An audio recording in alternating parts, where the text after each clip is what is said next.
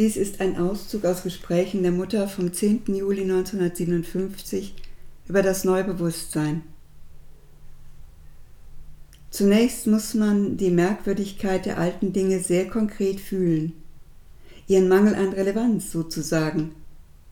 Man muss das Gefühl, sogar einen materiellen Eindruck davon haben, dass sie veraltet sind, dass sie zu einer Vergangenheit gehören, die keinen Sinn mehr hat, dass die Dinge der Vergangenheit keine Kraft oder Stärke zum Fortbestand im Neuen mehr haben, mit welchen Modifikationen auch immer. Die andere Welt ist notwendigerweise eine absolut neue Erfahrung. Man müsste zu jener Zeit zurückgehen, als es einen Übergang von der tierischen Schöpfung zur menschlichen Schöpfung gab, um eine ähnliche Periode zu finden. Wovon ich also spreche, ist absolut neu, einzigartig in der irdischen Schöpfung. Es ist etwas nie zuvor Dagewesenes. Eine Trennung, etwas, dessen Zeit längst abgelaufen ist und das nur noch eine untergeordnete Daseinskraft hat, ist abgetrennt von etwas vollkommen Neuem, das aber noch so jung, so wenig wahrnehmbar ist. Ich hatte plötzlich konkret materiell den Eindruck, dass es zwei verschiedene Welten gab. Eine Welt, die aufgehört hatte, real, lebendig zu sein, eine veraltete Welt, die ihre Realität, ihre Wahrheit verloren hatte. Und die von etwas überwunden, überschritten wurde, das geboren worden war und das gerade erst begann sich auszudrücken, dessen Leben jedoch so intensiv, so wahr, so erhaben war, dass all jenes falsch, unwirklich, wertlos wurde. Dann verstand ich wirklich, denn ich verstand es nicht mit dem Kopf, mit dem Verstand, sondern mit dem Körper. Du verstehst, was ich meine. Ich verstand es mit den Zellen, mit den Zellen des Körpers, dass eine neue Welt geboren wurde und zu wachsen beginnt. Doch sie ist in die alte Welt quasi eingehüllt, so dass der Unterschied für viele Menschen bisher kaum wahrnehmbar ist.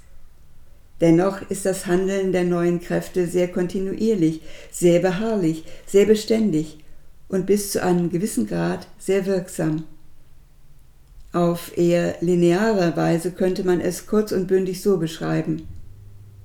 Zuallererst ist es nicht nur ein neues Konzept von spirituellem Leben und göttlicher Realität. Dieses Konzept wurde von Sri Aurobindo zum Ausdruck gebracht, ich selbst habe es häufig beschrieben und es könnte in etwa wie folgt formuliert werden. Die alte Spiritualität war eine Flucht aus dem Leben in die göttliche Realität. Sie ließ die Welt genau da, wo sie war, genau so, wie sie war. Unsere neue Vision ist im Gegensatz dazu eine Vergöttlichung des Lebens, eine Transformation der materiellen Welt in eine göttliche Welt. Das wurde wiederholt gesagt, mehr oder weniger verstanden. Es ist in der Tat die grundlegende Idee dessen, was wir tun wollen. Doch es könnte sich auch um eine Fortsetzung mit einer Verbesserung handeln, ein Weiten der alten Welt, wie sie war. Und solange es ein Konzept dort oben im Bereich des Denkens bleibt, ist es tatsächlich kaum mehr als das. Tatsächlich aber ist etwas wirklich Neues geschehen, eine neue Welt ist geboren, geboren, geboren. Es ist nicht die alte, die sich selbst transformiert, es ist eine neue Welt, die geboren ist, und wir befinden uns genau inmitten dieser Übergangsphase, in der beide ineinander verwickelt sind, in der die andere noch allmächtig fortdauert und das gewöhnliche Bewusstsein beherrscht, in die jedoch die neue still hineinschleicht, noch sehr bescheiden, unbemerkt, und zwar so unbemerkt, dass sie im Äußeren die Dinge einstweilen wenig stört und im Bewusstsein der meisten Menschen gar überhaupt nicht wahrnehmbar ist. Und doch arbeitet sie, wächst sie, bis sie stark genug ist, sich sichtbar zu behaupten. Wir sind heute Zeugen der Geburt einer neuen Welt. Sie ist sehr jung, sehr schwach, nicht in ihrer Essenz, sondern in ihrer äußeren Manifestation. Sie wird noch nicht erkannt, nicht einmal gefühlt, von der Mehrheit geleugnet.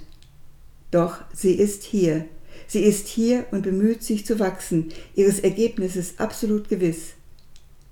Doch der Weg dorthin ist ein vollkommen neuer Weg, der noch nie zuvor erkundet wurde. Niemand hat ihn beschritten, niemand hat das getan. Es ist ein Anfang, ein universaler Anfang. Deshalb ist es ein vollkommen unerwartetes und unvorhersehbares Abenteuer. Es gibt Menschen, die das Abenteuer lieben, und diese rufe ich herbei und sage ihnen, ich lade euch ein zu dem großen Abenteuer. Es geht nicht darum, spirituell das zu wiederholen, was andere schon vor uns gemacht haben, denn unser Abenteuer beginnt jenseits davon. Es geht um eine neue Schöpfung, vollkommen neu, mit all den unvorhersehbaren Ereignissen, den Risiken, den Gefahren, die sie mit sich bringt. Ein richtiges Abenteuer, dessen Ziel der sichere Sieg ist. Doch der Weg dorthin ist unbekannt und muss Schritt für Schritt ins Unerforschte hinein gebahnt werden. Etwas, das in diesem gegenwärtigen Universum noch nie dagewesen ist und nie mehr in derselben Weise da sein wird. Wenn euch das interessiert, nun, dann lasst uns aufbrechen. Was morgen geschehen wird, ich weiß es nicht. Man muss alles beiseite lassen, was vorhergesehen wurde, alles, was ersonnen wurde, alles, was konstruiert wurde, und dann ins Unbekannte hineingehen, komme, was da wolle.